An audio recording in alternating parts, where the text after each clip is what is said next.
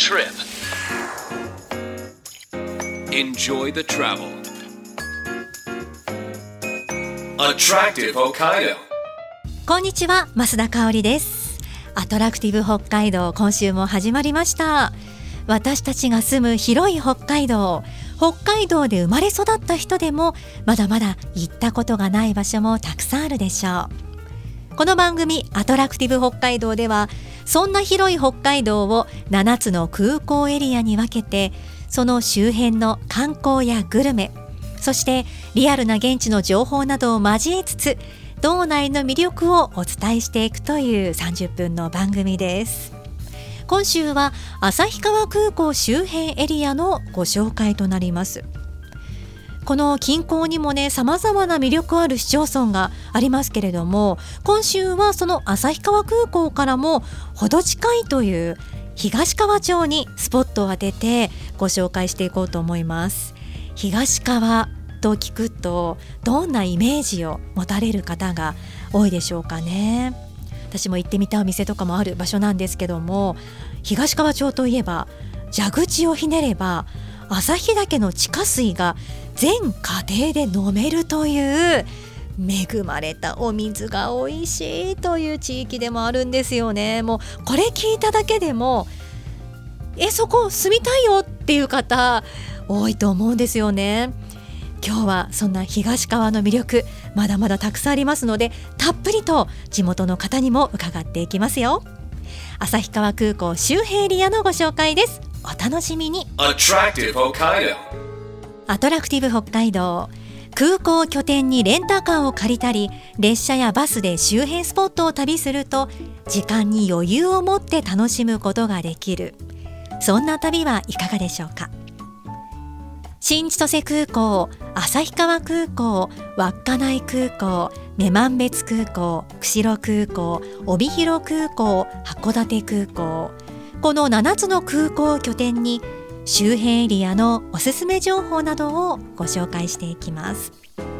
今週は旭川空港周辺エリアのおすすめ情報ということで今回旭川のお隣東川町にスポットを当ててお送りしていきます。旭川空港から東川町まではおよそ7キロの距離車で15分ほどのところに位置しています。本当にアクセスがいいですよね。東川町というと写真の街としても有名ですが1985年に世界にも類のない写真の街宣言を行っているんです。この写真の街宣言は写す残す伝える心を大切にした写真文化の中心地として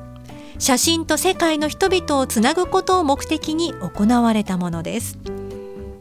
東川町では写真文化の中心地となる写真文化首都として写真と世界の人々をつなぎ笑顔のあふれるまちづくりに取り組んでいます。写真にまつわるイベントも毎年行われています。写真甲子園はご存知の方も多いでしょう。2017年にはこの写真甲子園を題材に映画も制作され全国公開されました。この写真甲子園は1994年に始まり全国の高校写真部やサークルに新しい活動の場や目標そして出会いや交流の機会を提供し高校生らしい創造性や感受性の育成さらには学校生活の充実などを目的とした大会になっています。また高校生だけではありません。新人写真家の登竜門ともいえる写真インディペンデンス展や写真に関するさまざまなイベントが行われる東川町国際写真フェスティバルも写真の街東川町の1年の集大成。そして翌年への新しい出発のための祭典として毎年行われているんです。そんな写真の街東川ですが東川の魅力はまだまだあります。それでは地元の方に東川町の魅力を伺っていきます。FM ノースウェーブアトラクティブ北海道増田香織がお送りしています。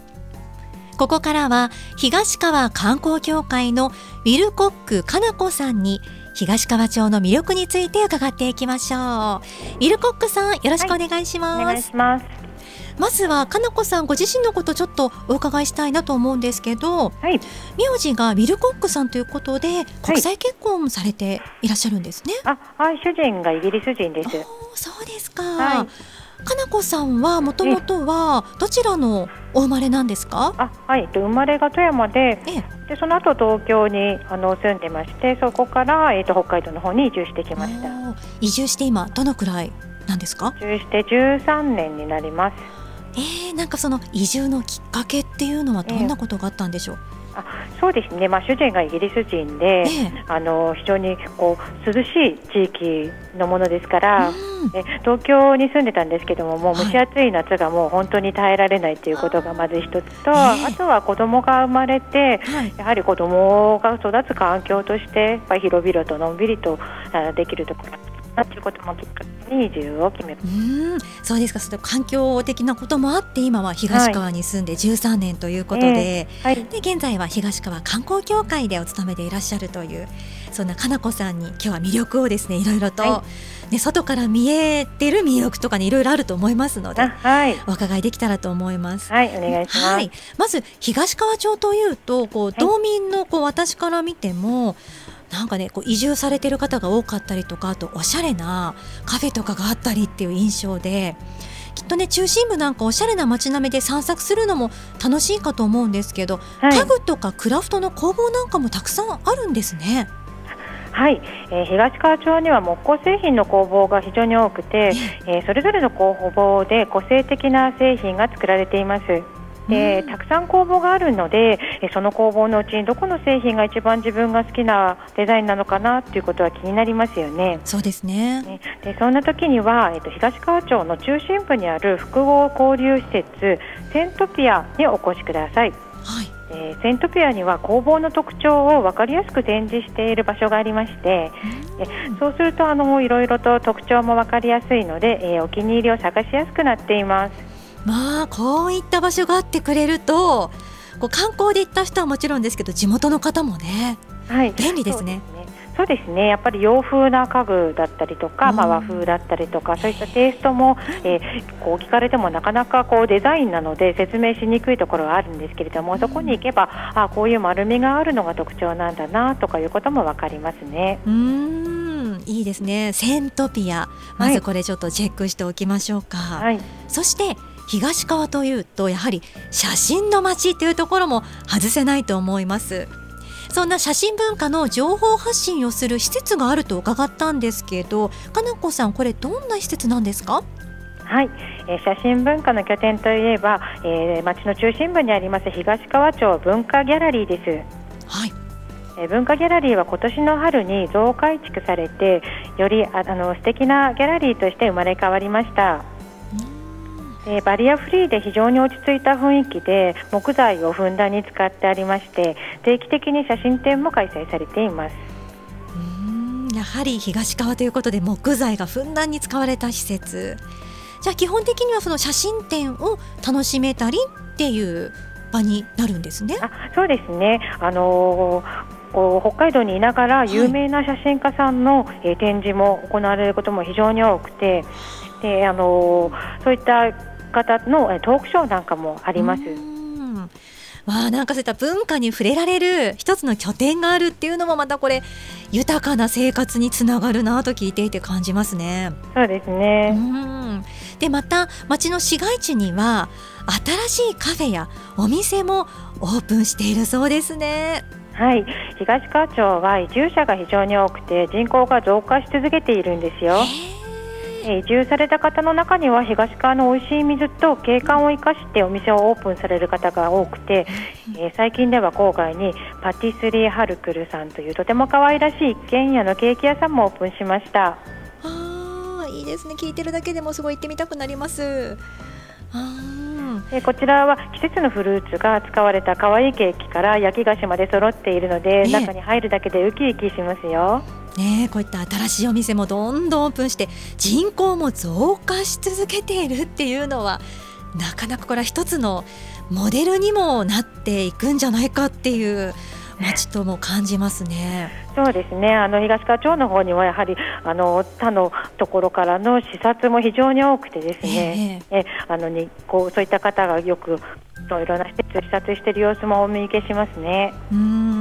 じゃああのかなこさんご自身もこうねあの東京の方から移住されてきて、はい、そういう方もね周りに多いとなるとこう、ええ、住み心地っていう部分では何かこう日々感じることってありますか？そうですね。あの非常に皆さんあの受け入れ体制がよくって、うん、あのご近所の方も温かく受け入れをしていただけるというところが非常にありがたいですね。で秋の収穫時期にもなると、はい、こうお家の前のドアノブの方に、あのこう袋に入った野菜が届いていたりということもよくあることで、移住された方は非常にそういったほんわりとした気持ちも味わうことができて、えー、日々感謝しながら生活しています。わあなんか温かいコミュニティがねそこにあるんだなっていうのってやっぱりこうね地方ならではのこうあげたりこうもうね もらったりっていうね、はい、いいですよね。そうですね。やっぱりあとは全国から移住されている方が多いので、うん、よくあのうちの母の方から届いたこのフルーツだよとか、あの地元の方のこういった特産品だよということでそういったものをもらったりもできますので、非常にそれも楽しみですね。もう聞いてるだけでなんかワクワクしてなんかちょっと 住んでみたいなっていう気持ちになってきちゃいますね。これはね。はい。さらに東川町と言いますと朝旭岳や天人峡など自然豊かな観光スポットも点在していますけど、はい、これから冬にかけておすすめのスポットやアクティビティなどもぜひ教えていただけますか？はい、旭岳にはロープウェイがあるんですが現在は臨時休業中で12月の25日に再開する予定です。えー、旭岳は雪質の良さで知られていまして、えー、スキーとかスノーボードを楽しめるのはもちろんなんですけれどもスポーツをしないという方でも触れたことのないような粉雪を体験することができます。粉雪いいんですよね。はい。あとはまあ寒い場所でしか見られないサンピラーですとか、ダイヤモンドダストとかそういった自然現象もあらますので、幻想的な写真を撮影することもできますよ。さすが東川町といえばね、写真にもつながってきますもんね。はいあのビルコックさんの東川での過ごし方のおすすめもあったらぜひ聞いてみたいんですけどいかがですか？はいえっとまあ、冬になって寒くなるついお家の方でこもりがちになってしまいますが東町ではそういった本ですとか家具とか写真などの文化に触れる場所、そしてその後、えー、ゆっくりカフェも多くありますのでそういったところに立ち寄ってコーヒーを飲んで、えー、外の雪をこう眺めるというのはいかがでしょうか？うんもう本当にこう豊かな生活がそこにあるというのがもうかなこさんの話からですね感じ取れます。ありがとうございます、ね、美味しいものもあって、はい、自然も美しくてもう言うことないですよね。人も暖かくてね。そうですね。もう雪も、うん、もうあの暖かい部屋の暖炉があるところから見ればそれはそれで、うん、まあ綺麗だなというふうに感じることもありますので、うんうん、あのぜひ冬も楽しんでいただきたいと思っています。では東川町に今13年お住まいになっていて感じている最大の魅力というのを最後にお聞かせいただけますか？あはい。東川町の魅力は止まることがありません。えー、来年春にはオリンピックスタジアムを手掛けた熊健吾さんの設計事務所が東川町に展開される予定もありまして、はい、今も私の職場の裏の方にですね建築現場を見ることができるんですよね。でそういった新しい変化もどんどん生まれていて、えー、素晴らしい建物が建っていくか東川こうどうなっていくのか考えるだけでワクワクします。もう活気ある様子がですねお話から伝わってきます。今週は東川観光協会のビルコックかなこさんにお電話をつなぎました。ありがとうございました。ありがとうございました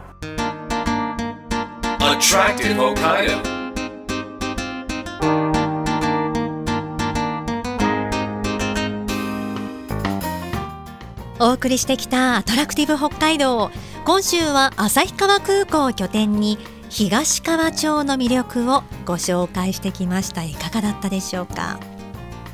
お電話をつないだのは東川観光協会のビルコックかなこさんでした。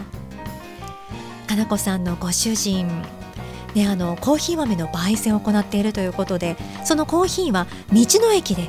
購入できるそうなんですよね。私も道の駅行ったらぜひともこちらもね味わってみたい購入してみたいですね。あとコーヒーといえば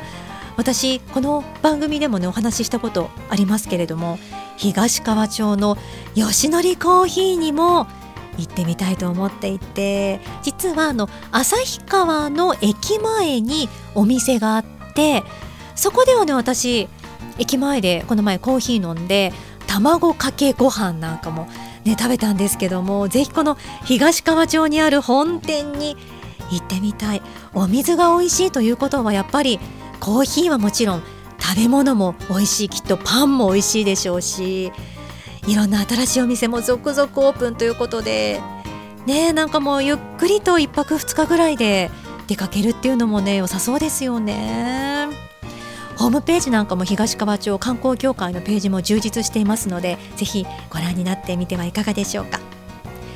来週は稚内空港エリアのご紹介です。ここまでのお相手は増田香織でした。バイバイ。